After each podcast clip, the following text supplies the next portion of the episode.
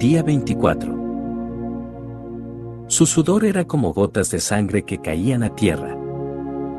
Lucas 22:44. La agonía mental resultante de la lucha de nuestro Señor contra la tentación en Getsemaní lo empujó a una experiencia emocional extrema e indecible, haciendo que sus poros exudaran grandes gotas de sangre que caían a tierra. Esto demuestra el tremendo peso del pecado que fue capaz de agobiar al Salvador al punto de sudar gotas de sangre, además, nos demuestra el tremendo poder de su amor. Isaac Ambrose, autor puritano, 1602 a 1674, hizo la interesante observación de que la savia que brota naturalmente del alcanfor, sin hacerle ningún corte, es la mejor. Jesús, el más precioso árbol de alcanfor, exudó finas especias de las heridas que le produjeron los punzantes látigos y los agudos clavos de la cruz. Sin embargo, derramó la especia más preciada en el jardín, sin látigos, clavos ni heridas. Esto demuestra que su sufrimiento fue voluntario, dado que su sangre fluyó libremente en Getsemaní sin que la lanza lo perforara. No se precisó que un médico le sacara sangre ni que alguien lacerara a Cristo con un cuchillo, dado que en el huerto la sangre fluyó de manera espontánea. No hubo necesidad de que las autoridades reclamaran que brote, números 21 a 17, porque fluyó por sí sola en un torrente carmesí.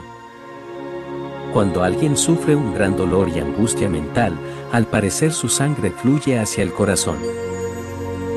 El rostro se torna pálido y, si la angustia es extrema, la persona siente que se desvanece porque la sangre va adentro a nutrir el ser interior de la persona en su dura prueba.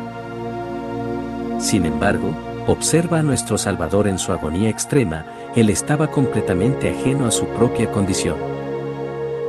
En vez de que su sangre fuera bombeada hacia su corazón para alimentarlo en su angustia, se dirigió hacia afuera, hacia el mundo, para satisfacer la necesidad de humedad que tenía la tierra.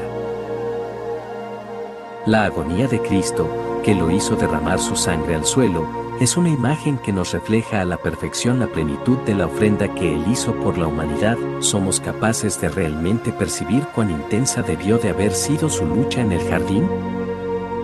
Prestaremos atención a su voz cuando nos diga, la lucha que ustedes libran contra el pecado, todavía no han tenido que resistir hasta derramar su sangre. Hebreos 12:4. Contempla a Jesús, el gran apóstol y sumo sacerdote de nuestra profesión de fe. Luego, disponte a sudar sangre en vez de ceder ante el gran tentador de nuestra alma. Jesús sufrió una tremenda agonía en Getsemaní y oraba, Padre mío, si es posible, no me hagas beber este trago amargo pero no sea lo que yo quiero, sino lo que quieres tú, Mateo 26, 39. Nuestro futuro como creyentes depende de la palabra, pero. Pero, sino lo que quieres tú. Qué maravilloso reflejo y cumplimiento de esta profecía, pero el Señor quiso quebrantarlo y hacerlo sufrir, y como Él ofreció su vida en expiación, verá su descendencia y prolongará sus días, y llevará a cabo la voluntad del Señor. Después de su sufrimiento, verá la luz y quedará satisfecho, por su conocimiento mi siervo justo justificará a muchos y cargará con las iniquidades de ellos. Por lo tanto, le daré un puesto entre los grandes, y repartirá el botín con los fuertes, porque derramó su vida hasta la muerte, y fue contado entre los transgresores. Cargó con el pecado de muchos, e intercedió por los pecadores. Isaías 53, 10-12.